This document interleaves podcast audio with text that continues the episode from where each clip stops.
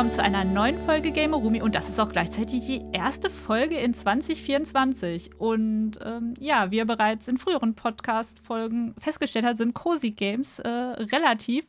Und deswegen reden wir heute über mein Herzensspiel oder besser gesagt erstmal über das Studio hinter dem Herzensspiel und zwar hinter Yakuza, hinter der Yakuza-Reihe und hinter den Judgment Games und noch vielen anderen. Und dazu habe ich mir zwei wunderbare Gästinnen eingeladen, die sich jetzt mal vorstellen dürfen. Äh, prügelt euch bitte, wer zuerst anfangen darf. Anna, du darfst zuerst. Hallo. ähm, hi, ich bin die Anna. Ich war ja schon mal hier. Schön wieder zurück zu sein. Ähm, ich stelle mich jetzt einfach vor, oder? Ja. okay. Ich bin Anna. Ich freue mich sehr auf den Podcast heute und sipp hier meinen Matcha nebenbei. Arbeite für Eurogamer.de, für Eurogamer Germany und mache da Videos für. Äh, mache in meiner Freizeit aber auch ganz viele Twitch-Streams unter Entertainment und spiele sehr gerne JRPGs und Indies und da passt das heutige Thema ja perfekt zu. So, mein Name ist Efi, aber die meisten kennen mich unter dem Namen Rixia. Beruflich bin ich ähnlich wie Anna als Videospieljournalistin tätig, aber in dem Fall auf earlygame.com. Abseits dessen bin ich auch noch als Streamerin tätig als Madame unterstrich Rixia. Und da fokussiere ich mich auf JRPGs, Souls-like und ebenfalls auf Indie-Games in dem Fall. Und die Yakuza Like a Dragon Reihe liegt mir auch wahnsinnig am Herzen, weswegen ich super happy bin, heute hier sein zu dürfen. Ja, da habe ich mir genau die beiden richtigen ausgesucht, muss man ja mal ganz ehrlich sagen. Ja, ähm, wer das Studio hinter Like a Dragon, Yakuza, wie auch immer man es nennen will, oder warte mal, wie, wie hieß das erste Spiel, was die rausgebracht haben? Das war doch irgendwie was mit Binary irgendwas. Ah ja, stimmt. also nix. Ich habe das irgendwie. Irg irgendwo in diesem Dokument steht das. Ach, Binary Domain hieß das erste Spiel von denen. Von 2012. Nee, also das Entwicklerstudio gibt es ja schon unter der Flagge von Sega, weil es gehört ja zu, es ist ja quasi eine Sega-Unit. Wenn ich das richtig verstanden habe, nagelt mich jetzt nicht drauf fest. Ihr könnt mich in den Kommentaren zerreißen, das ist vollkommen legitim. Aber die, die Ursprünge von RGG kann man wohl äh, bis 1998 zurückverfolgen. Und das ist schon alt. Gehört definitiv schon zu den älteren Firmen in dem Bereich, ja. Ja. Und für alle, die, die nicht wissen, was RGG ist, ähm, es ist Ryoga Gotoku. Oh, ich, ich tue mich immer noch so schwer mit Japanisch aussprechen, ne? Ryuga Gotoku. Ach, guck mal, die Anna macht das einfach. ich wollte gerade sagen, Anna weiß Anna bestimmt, wie es ausgesprochen wird. Und, ah, Anna ist hier die Belesene. Mehr oder weniger. Und ja, wie gesagt, das ist halt ein, tatsächlich ein Inhouse-Development-Studio von Sega. Das wusste ich halt, also ich wusste halt, der Publisher ist Sega von den Spielen, aber mir war nicht bewusst, dass es tatsächlich ein Inhouse-Studio von Sega ist. Oh, ich freue mich heute schon sehr darauf, darüber zu sprechen. Ich liebe sowas. so Gaming-Studios und oh. Insights und so. Ja, voll geil. Und ähm, ja, wie gesagt, die haben 2012 dann unter dem Namen äh, ihr erstes Spiel Binary Domain rausgebracht. Im gleichen Jahr folgte auch Yakuza 5. Das, das finde ich auch sehr interessant. Das, ich, wenn, wenn ich die Tabelle richtig im Kopf habe, hat es tatsächlich irgendwie ich muss mir die Tabelle nochmal aufmachen, weil ich habe mir natürlich nur die Yakuza-Spiele für diesen Podcast äh, aufgeschrieben, ne? Nicht alles andere. Aber ja, es ist auf jeden Fall mega interessant, äh, was die so alles machen und wie doch dann deren erste Spielereihe äh, Yakuza ihren Weg in den Westen geschafft hat. Ich meine, das ist ja schon, es war ja schon eine ganze Zeit ein Nischenspiel. Äh, wie habt ihr von Yakuza erfahren? ähm, also bei mir war es viel über Social Media und auch über damalige Freunde. Aber ich habe mich zu der Zeit noch nicht dafür interessiert, weil ich immer nur der richtig klassische, rundenbasierte JRPG-Fan war und sonst gar nichts anderes. Ich war da teilweise auch echt sehr beschränkt. Und ja, das war echt extrem und ich habe das nur so am Rande mitbekommen.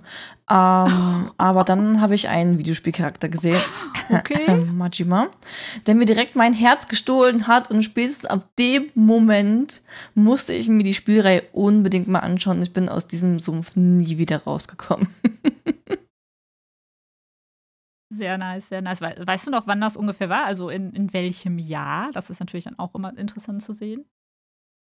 Ah, es müsste 2017 tatsächlich gewesen sein, beziehungsweise Yakuza Zero müsste da auch rausgekommen sein. Äh, Yakuza Zero, ja gut, kam im japanischen, also in Japan tatsächlich schon 2015 raus, aber ich glaube, das, das Remaster oder so kam auch um den Zeit oder das, das hat, ist dann hier rüber geschwappt. Und Anna? Da kann ich gerade gut anschließen, weil ich glaube, das erste Mal, dass ich von Yakuza gehört habe, war mit Yakuza Zero. Ich weiß aber auch gar nicht mehr, warum genau. Es war bestimmt irgendwie äh, MTV oder so. ähm, oder irgendwie. Warte mal, du hast auf Fernsehen geguckt? Ja. Nee, das ist eine gute Frage. Eigentlich schon zu spät, ne? Hm keine Ahnung, ich habe äh, studiert und ich glaube, wir haben sehr viel über Japanese Pop Culture einfach gesprochen und da fiel bestimmt auch mal Yakuza und dann habe ich mich bestimmt mal dafür interessiert und dann wieder vergessen und dann wieder mal und äh, 2017 habe ich angefangen zu streamen und das war auch das erste Mal, wo ich dann äh, über Streaming einfach auch schon mal Gameplay geguckt habe und irgendwann kamen die Spiele ja in den Game Pass, daran kann ich mich noch gut erinnern. Da habe ich auch mal reingeschaut und habe aber so richtig erst mit Like a Dragon tatsächlich in die Reihe gefunden. Es ist ja erst ein paar Jährchen her.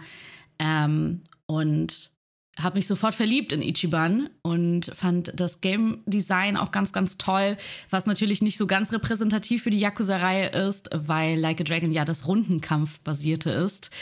das, was du vorhin meintest, Rixia.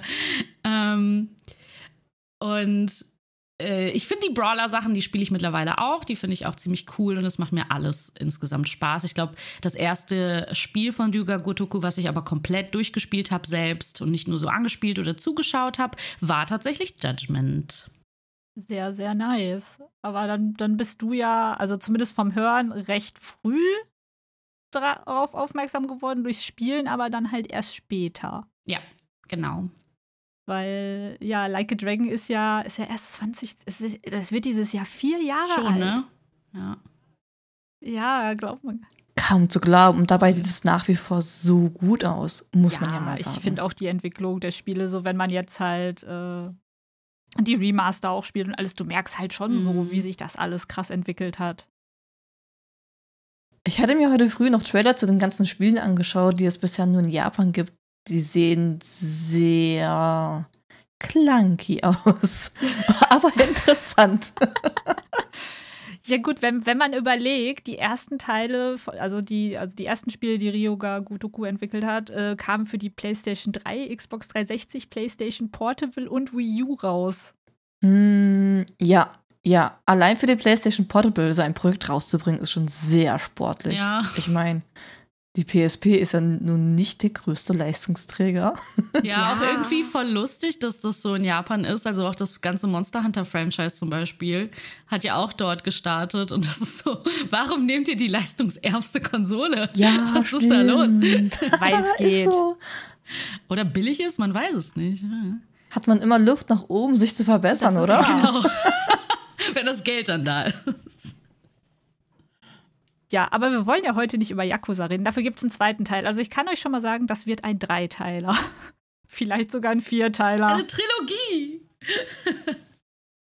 Spätestens, also wenn Rixia und ich anfangen über Majima zu reden, habt dann 20 Teiler. Das ist das Spin-off. Das, Spin das, genau. Das, das, das Spin-off zur Trilogie. Ja, also über Majima kann man auch nicht genug reden, muss man ja mal so ja. festhalten, ne? Genau. Ich mache dann so eine Single-Folge mit Kaito. Kein Problem. Ah. Und Ichiban. Ichiban liebe ich auch. Sehr. Ja. Aber guck mal, Rixia, hättest du, äh, wäre like, a, also wär like a Dragon so das erste Spiel gewesen mit dem rundenbasierten Kampf, hättest dich ja direkt voll gecatcht. Ja, total, absolut. Ich spiele es ja aktuell auch nochmal und es ist so ein herrliches Spiel und ein wundervolles JRPG Das hätte mich damals schon total abgeholt. Aber ich muss sagen, Yakuza steht für mich generell für Brawler und es war eine große Umgewöhnung bei Like a Dragon. Aber ich finde das Rundenbasierte nun sehr refreshing und angenehm. Vielleicht haben wir von nun an nur noch das Brawler-System in den Judgment-Teilen oder allgemein einfach in den Spin-Offs. Ich fände die Entwicklung sehr, sehr angenehm, wodurch auch nicht alles im selben Schema wäre. Also, ich fände es ganz gut. Ja, ich musste mich tatsächlich erst ans Rundenbasierte gewöhnen. Aber dazu im nächsten Teil. alles gut, alles. Es war doch klar, dass das passieren musste. Es war doch klar, dass, dass wir Yakuza-Fangirls eigentlich gar nicht übers Studio in erster Linie reden möchten, sondern einfach nur über diese gesamte Spielreihe. Aber wie gesagt, dazu werden wir in Teil 2 ausgiebig Zeit haben. Und Simone, wie bist du denn zu dem Spiel gekommen? Wie ich, zu, wie ich zur Yakuza-Reihe gekommen bin, ähm, durch Freunde. Genau. Ich, ich bin halt, okay, jetzt oute ich mich. Ich bin seit 1999 in der Japan-Szene aktiv unterwegs. Und ähm, hab, das hat alles viel mit Musik und mit Anime angefangen und so. Und dadurch, mhm. dass Freunde von mir das gestreamt haben, bin ich so 2018 auf Yakuza richtig aufmerksam geworden und war dann auch direkt hook und hing dann immer bei denen im Streams und hab das erstmal alles mitverfolgt. Und hab dann irgendwann selber angefangen, äh, die Spiele zu spielen. Und mein allererstes selbstgemachtes Twitch-Emote von einer, von einer Freundin für mich, für meinen Twitch-Channel, war ein Majima-Emote. Oh. Welches, welches, äh, welches äh, äh ganz kleinen Best Boy drüber geschrieben hat, weil ich immer gesagt habe, Majima ist Best Boy. Oh mein Gott, ich liebe sie jetzt schon. Und ja, so, so hat sich meine Liebe entwickelt und ich habe halt immer mehr gemerkt, dass es sich zu so einem Herzensspiel entwickelt hat, gerade was, was wenn es so aus Richtung Spiele aus Japan kommt. Und da schreibe ich so. Äh, ja, beim, beim letzten Release, was ja ähm, Like a Dragon Gaiden war, bin ich äh, am Ende unter Tränen zusammengebrochen. Also ich saß auf der oh. Couch und habe einfach nur noch geweint. ja. ich habe voll Angst jetzt, Leute. Ich spiele das ja aktuell. Ich, ich habe Rotz und Wasser geheult. Aber oh no. ich habe auch am Ende von Final Fantasy 16 das Ende ist auch geheult. hart. Also Anna, du spielst gerade meine Heulspiele. Ja, wirklich. nee, und so habe ich das dann halt kennen und äh, lieben gelernt. Wir kommen wieder zurück zum Studio, zu den wunderbaren Menschen hinter unserer Herzensspielreihe. Äh, und ja, wie die wunderbare Anna in meinem wunderbar äh, strukturierten Dokument angemerkt kann, kann man gar nicht sagen, wann, äh, wann, wann das, der Durchbruch hier von, äh, von, von Yakuza Like a Dragon in Deutschland oder in Europa war, weil es war irgendwie auf einmal da. Aber es war so um die Zeit von Yakuza 6. Habe ich das richtig, habe ich das jetzt richtig gelesen, Anna? Du darfst ähm, mich auch ähm, anmeckern. Ja, ich glaube, das kann man gar nicht so richtig sagen, aber ich glaube, die Spiele sind mit Like a Dragon quasi angekommen. Also Like a Dragon war so der Titel, der nochmal bestätigt hat, dass die Reihe im Westen einen Erfolg äh, zelebriert. Und äh, Yakuza 6, ich weiß gar nicht, ob Yakuza ähm, 0 oder 6, was war da, wie war da die Reihenfolge? Äh, warte. Ich glaube, ich beziehe mich tatsächlich auf die japanischen Daten, aber 0. Ah ja. Mhm. Nee, also 0 kam vor 6.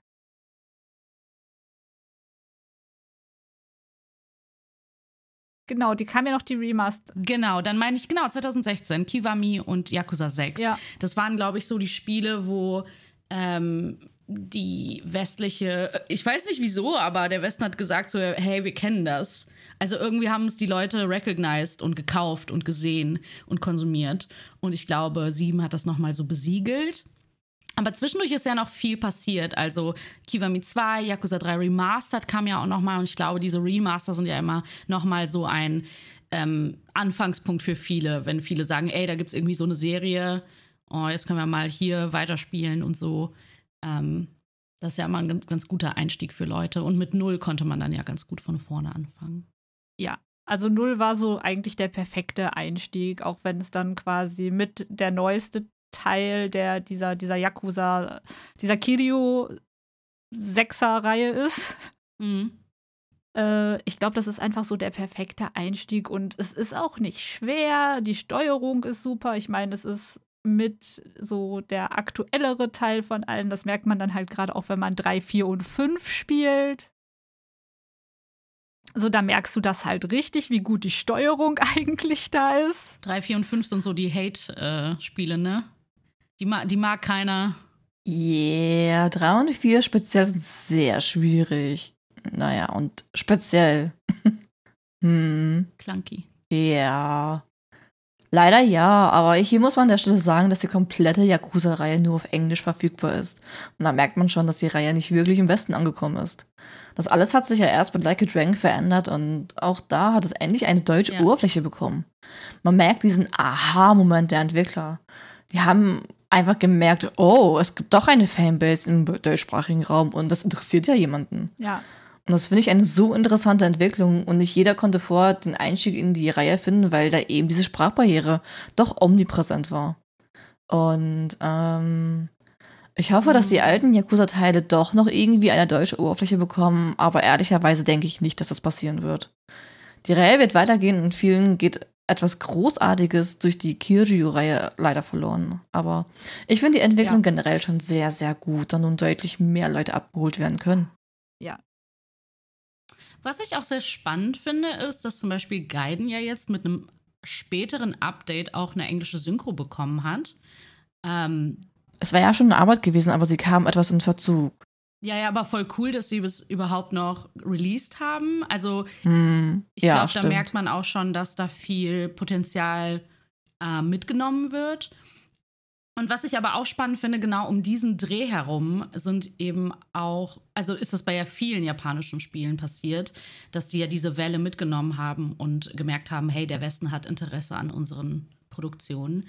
Ähm, und äh, bei der Yakuza-Reihe ist das eben nicht anders. Und äh, da ich ja mit dem neuen Studiochef auch schon gesprochen habe, fand ich es auch total spannend, wie wichtig auch dieser Ausbau der westlichen Releases auch für die Spiele sind. Und ich bin echt sehr gespannt, weil das ja auch bedeutet, dass wir inhaltlich vielleicht Veränderungen sehen werden, wie bei Infinite Wealth ja schon mit Hawaii zum Beispiel. Ähm, das der Fall ist, wobei wir ja noch nicht wissen, wie ausgiebig das sein wird. Das äh, werden wir Ende Januar dann ja erst sehen. Oh mein Gott, ja, ich freue mich so. Same. Ich freue mich auch schon so sehr. ja, aber wo, wo, du ja gerade schon gesagt hast, du hast ja schon mit dem neuen Studiochef gesprochen, Anna. Yes. dann schicke ich dich jetzt einfach auf eine Erinnerungsreise, die du mit uns teilen darfst, an deinen Besuch beim Studio. Oh, das ist voll die süße Anmoderation. ähm, ja, ich war in Tokio 2022, als äh, das Studio ihre Führung gewechselt hat. Äh, und hab so, ich war bei Sega im H, H, Moment, Head Im Headquarter. Wie komme ich denn auf H? The fuck? HQ ist okay. Also, in HQ. ähm, ich war im Headquarter, genau, von Sega in Tokio und durfte äh, sogar das ganze Studio sehen. Das fand ich sehr cute. Und ähm, das ist, also was ich sehr nicht erwartet hätte, ich stelle mir Sega immer so sehr wie so ein Nachtclub vor, mit ganz vielen Neonlichtern und Arcade und vielleicht so ein paar Rennwegen oder so.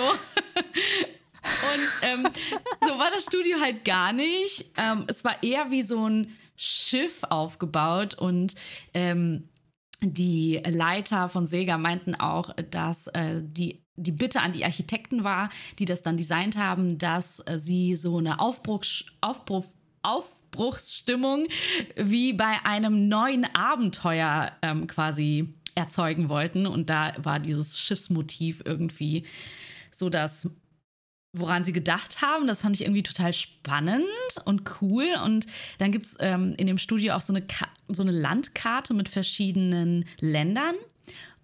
Und ich glaube mit verschiedenen Städten. Und diese Städte sind halt Namen für die Bü Büros bei Sega. Und oh, ich finde, das, das ist so cute, weil das halt auch so international und offen ist, irgendwie so weltoffen. Das fand ich richtig schön. Und ähm, es gibt aber keinen, keine Stadt mit Z, weil sie gesagt haben, wir wollen nicht, dass das enden. Also wir wollen nicht den letzten Buchstaben des Alphabets verwenden, weil bei uns gibt es kein, kein End, kein Ende quasi. Das fand ich auch sehr cute. Oh. Ja, aber cute. Äh, ja, und dann durften wir, dann gab es noch einen abgeteilten Bereich für die Yugagotaku alleine. Und dann durften wir da noch so ein bisschen gucken und schauen. Und ähm, Sega hat ja nicht nur die Yugagotaku, sondern auch so Atlus und so. Also es war irgendwie richtig cool, nochmal äh, quasi die Orte zu sehen, wo die ganze Magie passiert. Vor allem ich als riesen Atlus-Fan natürlich auch mich sehr gefreut. Ähm, und äh, genau, die Yugagotoku konnte ich dann besuchen, als sie äh, ihre neuen Titel announced haben. Die haben ja 2022 mit dem Wechsel von Togashi auf Yokoyama, ähm, zu denen komme ich auch gleich noch, haben die ja drei neue Spiele aus der Reihe angekündigt. Das war auf der Tokyo Game Show 22 und ähm, das war, nee, warte, war das 21? Nee, 22. Oh Gott, 23 schon vorbei. ähm, genau, die haben äh, Like a Dragon Ishin angekündigt, äh, das Spin-off mit den Samurais. Äh, dann Like a Dragon Gaiden, The Man Who Erased His Name, das, worüber wir heute ja auch schon ein paar Mal gesprochen haben. Und Like a Dragon Infinite Wealth, das, was Ende Januar ansteht. Und die wurden alle drei gleichzeitig angekündigt. Und ich finde, das ist schon eine krasse Ansage, wenn der Chef wechselt und dann direkt drei Spiele gleichzeitig in so einer kurzen Zeit rausge äh, veröffentlicht werden. Ähm, das war schon krass, ja. Ich war da auch richtig baff, als die Ankündigung reinkam. War auf jeden Fall ein Statement. Und ich meine, die sind ja auch alle echt gut geworden bis jetzt. Also die zwei kleineren Spiele, sage ich mal. Das große, da müssen wir noch gucken, äh, wie das wird. Auf jeden Fall durfte ich mir die Räume angucken, in denen zum Beispiel Judgment und die Judgment und die Yakuza-Reihe synchronisiert werden.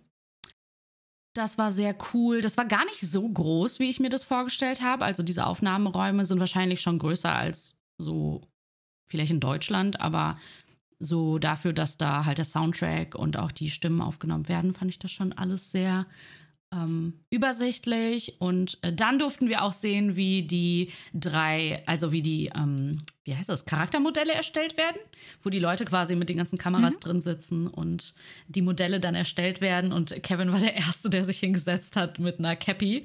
Ähm, die haben davor keine Modelle mit Cappies gemacht, weil sie meistens alles ohne die Haare vorrendern und alles andere dann automatisiert wird, weil Haare sonst immer sehr schwierig zu bearbeiten sind.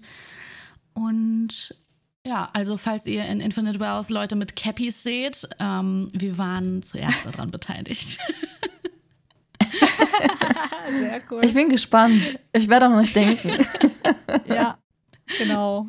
Aber ist ja mega interessant. Aber ich glaube, so, so Synchronkabinen oder Synchronräume stellt man sich immer größer vor, als man am, im End, als sie im End, am Ende sind. Ich meine, da müssten wir jetzt Vincent oder so fragen, der kann uns das oder garantiert Lara. sagen. Oder Lara. Lara, bitte insertieren. ja, so Stellt man Ausflug. sich das immer größer vor, als es ist? Bitte erzähl uns mehr über Synchronräume. Ha, tja, hättet ihr nicht gedacht, dass ihr mich in diesem Podcast hier noch hört, oder?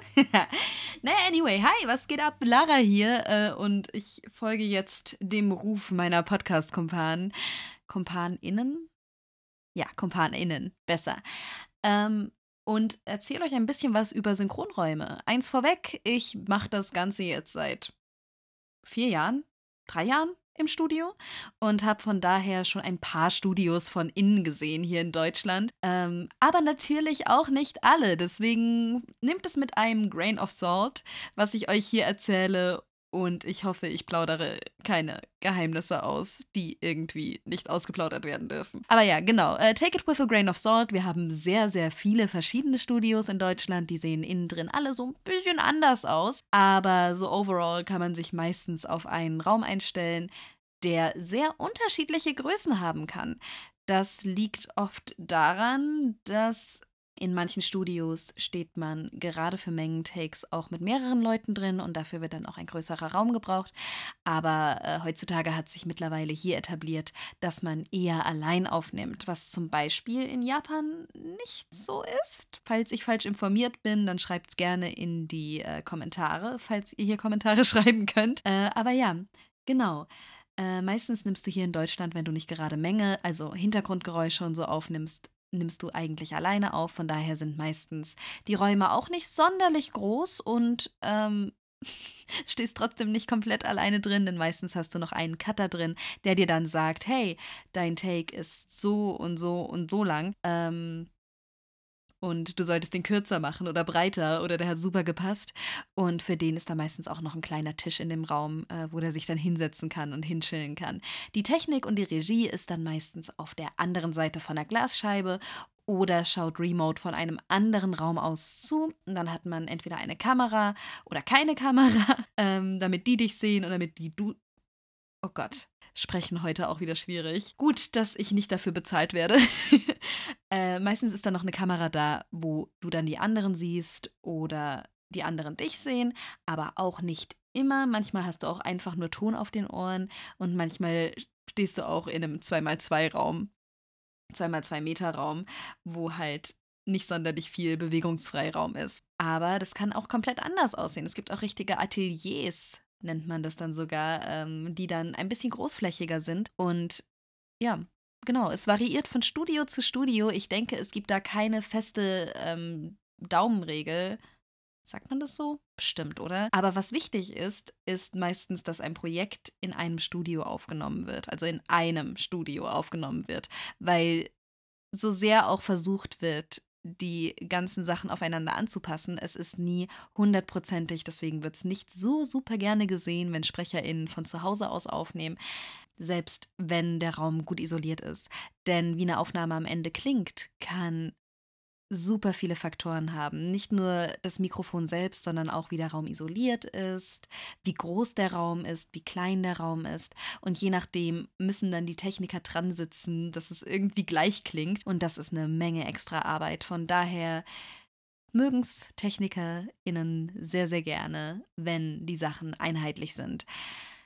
Ja, genau. Äh, soviel ich weiß, ist es dann bei Game Studios tatsächlich nochmal mit Sonderregelung, weil Game Studios bekommen von den Leuten, für die sie Aufträge machen, also das ist tatsächlich oft keine Inhouse-Production, sondern wird eben in die Hände von fähigen Studios gelegt. Die Studios bekommen dann entsprechend Daten von den AuftraggeberInnen und müssen sich dann genau exakt danach richten. Und manchmal hast du da ein Mikrofon im Raum, aber bei Game-Aufnahmen mittlerweile ist es viel, viel häufiger so, dass du so ein kleines Mikrofon um den Kopf geschnallt bekommst, damit du mehr Bewegungsfreiraum hast und ähm, für die ganzen Takes, die du machen musst, dich auch gut bewegen kannst, weil Synchron und Synchronschauspiel ist ein Full-Body-Sport. ähm, ja, von daher Frage nach, wie groß sind die Räume, in denen Synchron aufgenommen wird, kann nicht eindeutig beantwortet werden. Weder hier noch in Japan noch sonst wo, weil das wirklich von Studio zu Studio ganz krass variiert. Wichtig ist nur, dass am Ende ein Mikrofon im Raum steht, schätze ich. ja, äh, ich hoffe, das war auch ein guter Exkurs in diese Branche und ich wünsche euch weiterhin viel Spaß mit dem Podcast. Wir hören uns dann demnächst auch mal wieder und yes, bis bald. Bye bye. Aber ja, das hört sich mega cool an. Auch so diese, diese, dieser Gedanke mit diesem, mit diesem Schiff. So, wir bauen das jetzt halt so als Schiff, so neuer Aufbruch. Wir suchen jetzt das One Piece. Ja, genau. Ich musste auch an One Piece denken die ganze Zeit. Ich finde ja. die Idee dahinter auch richtig schön, muss ich sagen. War gespannt, was du sagst, aber damit habe ich ehrlicherweise nicht gerechnet. Ach. Und die haben einen Kombini im, im Büro. so einen richtigen großen, kompletten Kombini. Macht Sinn. Richtig geil. Voll gut. Ja, aber macht, macht in Japan tatsächlich einfach nur Sinn wenn du überlegst, was die für einen Workload haben, so da sagen wir halt nach, nach unserer 40-Stunden-Woche, ja, ich habe jetzt Wochenende, tschüss. Aber so im 24. Stock, so im ganzen Kombini, fand ich schon geil. Hast garantiert auch eine geile Aussicht, wenn der Kombini Fenster hat. Nee, aber das gab schon andere Orte. Also ich kann das gar nicht so in Worte fassen, es war so riesig, ähm, dass ich gar nicht so richtig beschreiben kann, wo was war. es war einfach ein riesiger Komplex auf einer Etage. Ähm, wenn man, glaube ich, durch Yakuza läuft, dann kann man sich das ja auch mal ganz gut vorstellen, ähm, dass es von außen immer so unscheinbar aussieht und wenn man reingeht, dann sind da so tausend krasse Sachen. Äh, ja, so habe ich mich da auch gefühlt. Das war sehr schön. Dann ist da die Disco, die Anna gerne gehabt hätte. die Karaoke-Bar, ja. Und die Karaoke-Bar und der, und der Hostessen Und der Hostess, das Wichtigste. Ganz wichtig. Ja, also wundert euch nicht, wir, wir hauen hier tatsächlich gerade auch dann halt so, so ein paar Yakuza-Anspielungen raus. Die können wir uns halt einfach nicht verkneifen und ihr werdet dazu in den nächsten Folgen definitiv äh, mehr erfahren, wenn ihr die Spielereihe noch nicht kennt. Und dann wisst ihr auch, warum wir über Diskotheken, Hostessenclubs, Karaoke-Bars und alles ich glaub, reden. Ich glaube, das ist auch so sehr stark ein Punkt, warum das im Westen so erfolgreich war. Ich kann mir vorstellen, dass so in den 90ern, um den 2000ern rum, die Leute ja schon so einen richtigen Hype auf Japan hatten und es gab ja schon große Szenen mit Japan-Fans. Ähm, und äh, um die 2015, 16, 17, als es dann so richtig übergeschwappt ist, dass die Leute vielleicht bis dahin auch schon mal in Japan waren. Und ich finde, bei Yakuza kann man nämlich richtig geil dieses Fernweh äh, befriedigen, weil wenn man die Spiele spielt, dann kommt man sich wirklich vor, als wäre man in Kabukicho, ähm, als wäre man mitten im Tokio und äh, ich meine, die Sachen sind so akkurat im Spiel nachgebaut und jeder Kombini, jedes Restaurant, jede, jede Laterne ist so recognizable. Ähm, also man kommt, kommt sich wirklich dann so vor, als wäre man wieder zurück in Tokio. Und das ist zumindest das, was Yakuza auch sehr stark für mich macht, dieses Fernweh so ein bisschen zu lindern. Immer wenn ich das spiele, habe ich immer so ein sehr, sehr gutes und schönes Gefühl, obwohl alles, was dort passiert, so dramatisch ist. Ja, also ich muss auch ganz ehrlich sagen, da gibt sich das Studio einfach mega Mühe und ich glaube, die wissen zum Teil auch gar nicht, was das halt in, in westlichen Fans nicht nur der Reihe, sondern auch Japans generell auslöst, ähm, wenn die sowas spielen und dann halt wirklich dieses Fernweh nach Tokio erleben. Oder nach Japan generell. Mhm. So, das ist halt einfach mega geil umgesetzt und mich würde es halt auch nicht wundern, wenn die, wenn die Leute dann dadurch sagen, so, hey, ich, will jetzt wieder nach Japan, um genau eventuell die Ecke zu finden und dann, keine Ahnung, mir das da noch mal genauer im Real Life anzugucken. Ja, glaube ich auch. Ich glaube auch, dass es ganz oft passiert. Und ähm, dass Spiele sowas auch mit beeinflussen, auf jeden Fall. Ja, aber du hattest gerade noch über die Chefetage ah, ja. geredet und wolltest da noch was zu sagen. Genau, also gegründet wurde ja das Ganze oder in, ins Leben gerufen von Tagashi. Togashi ist so geil, wenn man sich so Bilder von ihm auf Google anguckt. Er war ja vor meiner Zeit so in der Branche. ihn habe ich nicht mehr miterlebt, aber immer wenn ich mir Bilder von ihm angucke, denke ich so an einen Yakuza-Chef. Also er passt so perfekt in dieses Bild. ja. Aber dann weißt du jetzt, warum wahrscheinlich die Reihe entstanden ist. Ähm, ich will da nichts annehmen, aber genau. Aber äh, ich äh, finde, er hat es schon sehr, sehr gut gemacht. Und viele hatten dann ja so Angst, dass das vielleicht dann nicht so gut weiter am Leben erhalten wird. Ähm, weil er ja auch so eine Persönlichkeit ist. Es gibt ja nicht so viele Persönlichkeiten in der Spielebranche generell, finde ich, außer vielleicht Hideo Kojima, den ja jeder kennt. Und ich finde, Togashi ist schon auch so eine krasse Persönlichkeit. Ähm, der hat tatsächlich 89, habe ich gerade gelesen. Genau, als Designer bei Sega angefangen. Ähm, zum Beispiel. Da war ich gerade in der Grundschule. da war ich noch nicht am Leben. Mich gab es noch gar nicht, ja. äh, er hat zum Beispiel Virtual Racing dann mitgestaltet und so weiter. Und dann, ich glaube, daraus ist dann wahrscheinlich auch Ryuga Gotoku irgendwann entstanden. Ähm, ja, macht ja Sinn, wenn er schon aussah wie ein Yakuza-Boss, ne, dann kann er ja auch sein Team dann Spiele über Yakuza machen. Ja. So, das, das bleibt jetzt für immer die so Frage das Bild ist halt, was kam Kopf. zuerst, die Spiele oder sein Aussehen? Ich glaube, wenn das schon sein Aussehen. Ich glaube, das, das hat sich dann. Guck mal, wenn er 89 angefangen hat, ja, da war der wahrscheinlich noch ziemlich jung. Aber so dein Aussehen, so, das, das entwickelt sich ja auch so. Und wenn du dann zu so einem Chef wirst, so, dann hast du ja auch so ein gewisses Auftreten. Und ich glaube, in Japan kann man vielleicht einige Chefs, die wirklich hohe Tiere sind, mit, mit so einem Yakuza-Boss vergleichen, weil jeder muss auf sie hören. Sie sind halt alles Respektspersonen. Es ist halt nur, die einen sind kriminell, die anderen machen Videospiele oder andere Dinge und sind und ziehen uns damit das Weiß Geld aus der nicht. Tasche. Ähm, Würde ich jetzt so nicht verallgemeinern, aber äh, ich, äh, ja, wie gesagt, ich fand, ähm, dass er eigentlich eine ähm, sehr starke Persönlichkeit ist in der Branche. Der ist jetzt zu NetEase gewechselt. Und dann war, es war schon ein bisschen länger klar, also es war jetzt keine große Überraschung für alle. Aber dass er dann den Schritt gemacht hat und wirklich weggegangen ist von Sega, ist natürlich trotzdem ein großer Schritt, vor allem weil Sega ja auch so ein sehr angesehenes ähm, Unternehmen ist. aber äh, vor allem die Ryuga Gotoku-Spiele auch so erfolgreich laufen, dass der Chef dann einfach geht, ist natürlich schon krass. Äh, und jetzt ist der neue Chef äh, Masayoshi. Moment. Ja. Masayoshi Yokoyama, ich will nichts Falsches sagen. Ähm, und das finde ich total spannend, weil er auch schon an Ichiban ähm, quasi beteiligt war und ihn so ein bisschen mitgestaltet hat oder ins Leben gerufen hat für Like a Dragon. Äh, das heißt, da war schon ein bisschen, also andere Teams anscheinend auch am Werk, die dann übernommen haben und jetzt quasi weiterleiten. Ähm, auch sehr spannend fand ich. Also Masayoshi Yokoyama erstmal total sympathische Person. Ich finde, er wirkt total, er wirkte auf mich auf jeden Fall wie jemand, der ähm, weiß, was er tut und da auch total Bock drauf hat und auch dieses äh, Franchise einfach an sich gerissen hat, weil er das liebt und da Lust drauf hat. Und ich finde, das sieht man ja auch an den ganzen Spielen, die dann sofort erschienen sind und auch an seinem Auftreten. Also es, man merkt ja, wenn jemand das selbstbewusst macht oder wenn jemand so ins Wanken gerät oder nur PR-Sachen runterlabert. Und bei ihm hatte ich schon das Gefühl, dass er auf jeden Fall sehr ähm, ja, einfach weiß, was er da tut.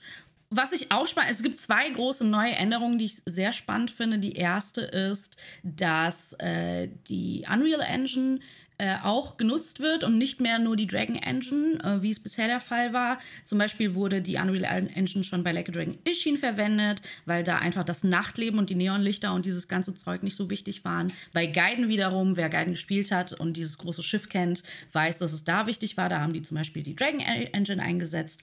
Ähm, bei Infinite Wealth ähm, soll es auch so sein, aber also das Studio ist zum Beispiel mit den Engines nicht so abgeneigt, äh, nur ausschließlich die hauseigene Dragon Engine zu ähm, verwenden, was ich eigentlich sehr spannend finde.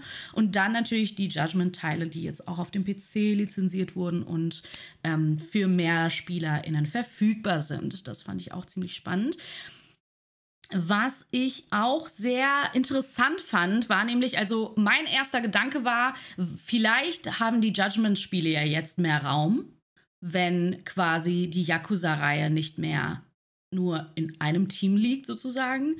Und es gibt aber keine richtigen Pläne für die Veröffentlichungsrhythmen zwischen Judgment und Like a Dragon.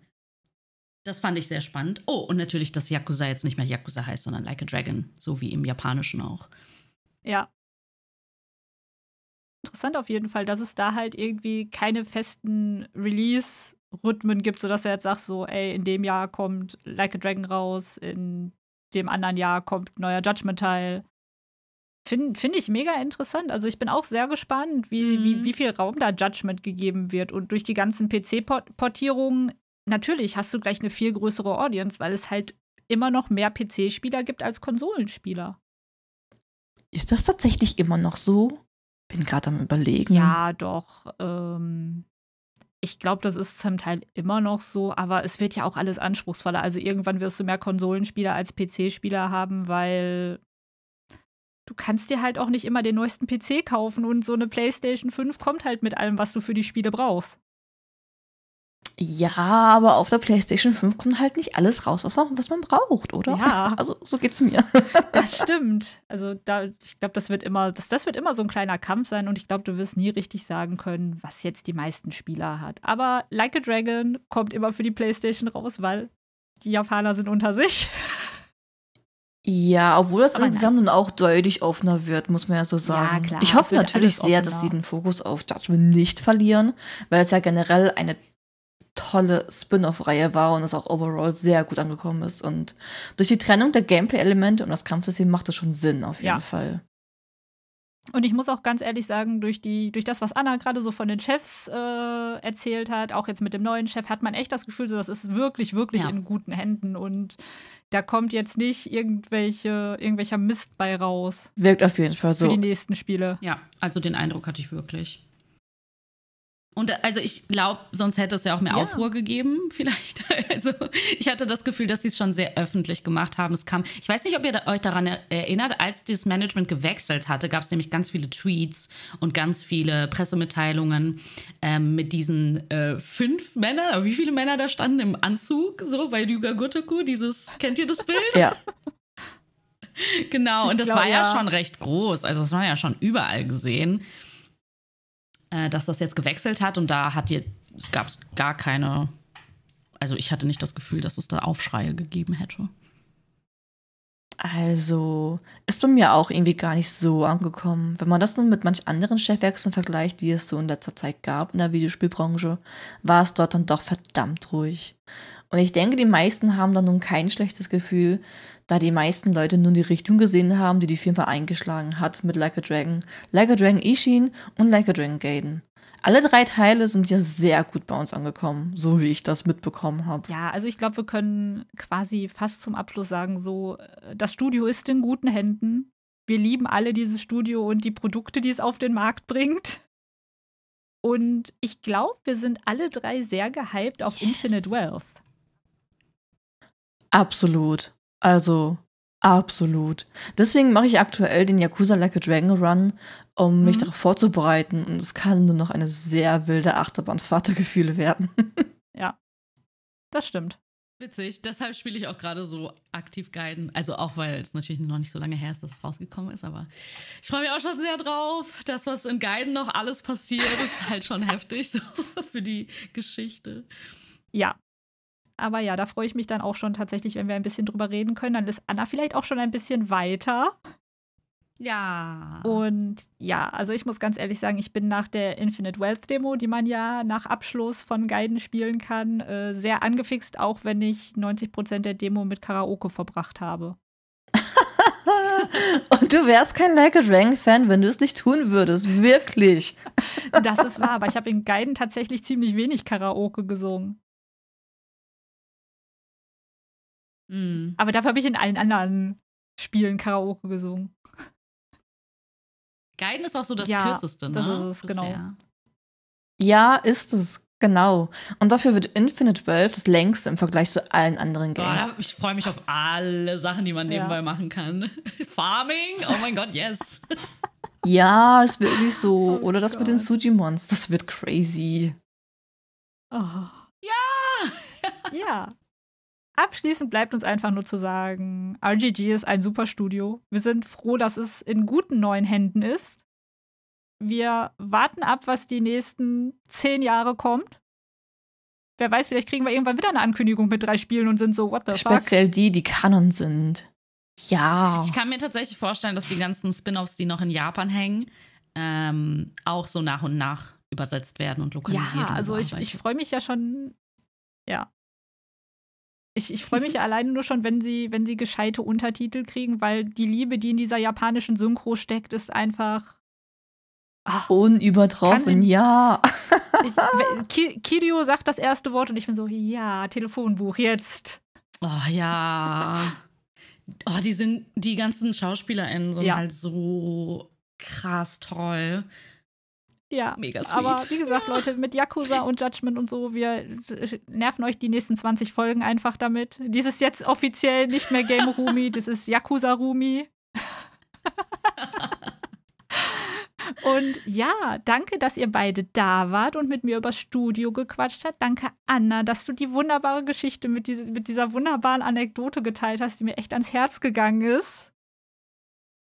Danke, dass ihr mich die teilen lassen habt. Das hat sehr viel Spaß gemacht. Ja, danke, dass ich dabei sein durfte, auch wenn ich zu dem Studio selbst und nicht so viel sagen konnte. Aber es kommt noch.